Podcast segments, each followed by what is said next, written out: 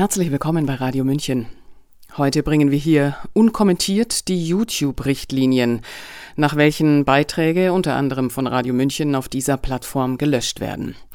Die nachfolgenden Inhalte dürfen also weder aufgegriffen noch diskutiert werden, denn auf YouTube sind keine Inhalte zu Covid-19 erlaubt, die ein ernsthaftes Risiko für körperlichen Schaden bergen. Auf YouTube sind keine Inhalte erlaubt, die medizinische Fehlinformationen zu Covid-19 verbreiten, die im Widerspruch zu medizinischen Informationen der Weltgesundheitsorganisation WHO oder lokaler Gesundheitsbehörden stehen. Dies beschränkt sich auf Inhalte, die den Informationen der WHO oder lokaler Gesundheitsbehörden zu folgenden Themen widersprechen Behandlung, Prävention, Diagnose, Übertragung, Existenz von Covid-19. Hinweis die Richtlinien von YouTube zu Covid-19 können sich ändern, wenn sich die zugrunde liegenden Informationen der weltweiten oder lokalen Gesundheitsbehörden zum Virus ändern. Aufgrund der häufigen Aktualisierung der Empfehlungen von lokalen Gesundheitsbehörden und der WHO kann es zu Verzögerungen zwischen der Veröffentlichung neuer Informationen und der entsprechenden Anpassung unserer Richtlinien kommen Außerdem decken unsere Richtlinien möglicherweise nicht alle Empfehlungen lokaler Gesundheitsbehörden und der WHO im Zusammenhang mit Covid-19 ab. Die Erstveröffentlichung unserer Richtlinien zu Covid-19 war am 20. Mai 2020. Was bedeuten diese Richtlinien für dich, wenn du Inhalte veröffentlichst? Die folgenden Inhalte dürfen auf YouTube nicht veröffentlicht werden. Inhalte, in denen Nutzer zum Einsatz von Hausmitteln bzw. zu Gebeten und Ritualen ermutigt werden, statt sich bei einem Arzt oder in einem Krankenhaus in medizinische Behandlung zu begeben. Inhalte, in denen behauptet wird, dass es ein garantiert wirksames Heilmittel gegen Covid-19 gibt. Inhalte, in denen Ivermectin oder Hydroxychloroquin zur Behandlung von Covid-19 empfohlen wird Behauptungen, dass mit Hydroxychloroquin eine wirksame Behandlung von Covid-19 möglich ist, kategorische Behauptungen, dass mit Ivermectin eine wirksame Behandlung von Covid-19 möglich ist, Behauptungen, dass die Verwendung von Ivermectin und Hydroxychloroquin zur Vorbeugung gegen Covid-19 sicher ist, Sonstige Inhalte, die Nutzern davon abraten, eine medizinische Fachkraft zu konsultieren oder medizinische Beratung einzuholen. Fehlinformationen zur Prävention. Inhalte, die Präventionsmethoden propagieren, die im Widerspruch zu Informationen der WHO oder lokaler Gesundheitsbehörden stehen. Das sind Behauptungen, dass es eine garantiert wirksame Methode zur Prävention von Covid-19 gibt. Behauptungen, dass es sich bei Medikamenten und Schutzimpfungen jeglicher Art um eine garantiert wirksame Methode zur Prävention von Covid-19 handelt. Inhalte, in denen Ivermectin oder Hydroxychloroquin zur Vorbeugung gegen Covid-19 empfohlen wird. Behauptungen, dass die Verwendung von Ivermectin und Hydroxychloroquin zur Vorbeugung gegen Covid-19 sicher ist. Behauptungen über Schutzimpfungen gegen Covid-19, die der übereinstimmenden Expertenmeinung lokaler Gesundheitsbehörden oder der WHO widersprechen.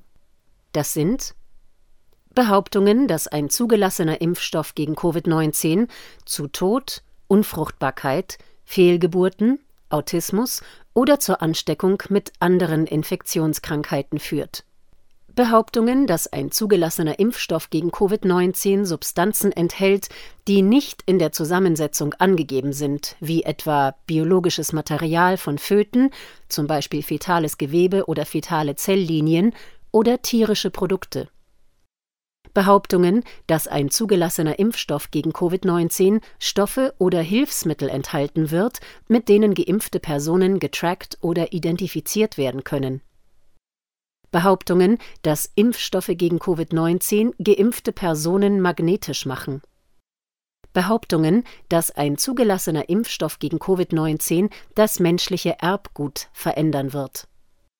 Behauptungen, dass Impfstoffe gegen Covid-19 das Risiko einer schweren oder tödlichen Erkrankung nicht reduzieren.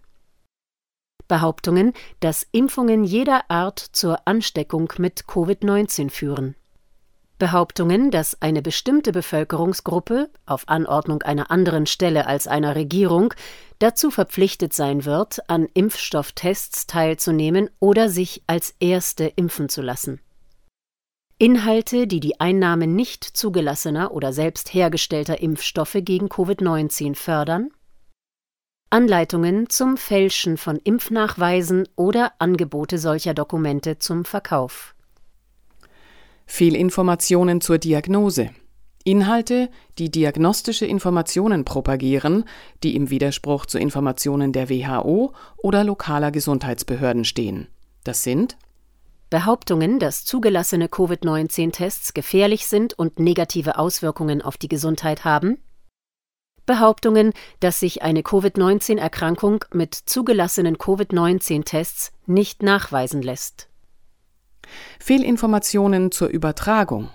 Inhalte, die Informationen zur Übertragung propagieren, die im Widerspruch zu Informationen der WHO oder lokaler Gesundheitsbehörden stehen.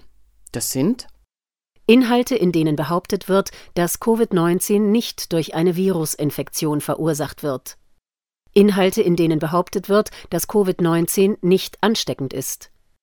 Inhalte, in denen behauptet wird, dass sich Covid-19 in bestimmten Klimazonen oder Regionen nicht verbreiten kann. Inhalte, in denen behauptet wird, dass es bestimmte Gruppen oder Personen gibt, die gegen das Virus immun sind oder das Virus nicht übertragen können.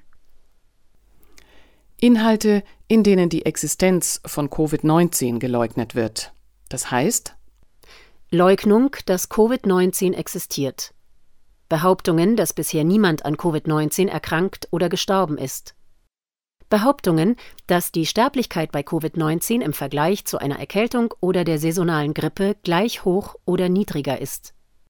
Behauptungen, dass die Übertragbarkeit bei Covid-19 im Vergleich zu einer Erkältung oder der saisonalen Grippe gleich hoch oder niedriger ist. Behauptungen, dass Covid-19 nie zu schweren Symptomen führt. Das gilt für Videos, Videobeschreibungen, Kommentare, Livestreams sowie für alle anderen YouTube-Produkte und Funktionen.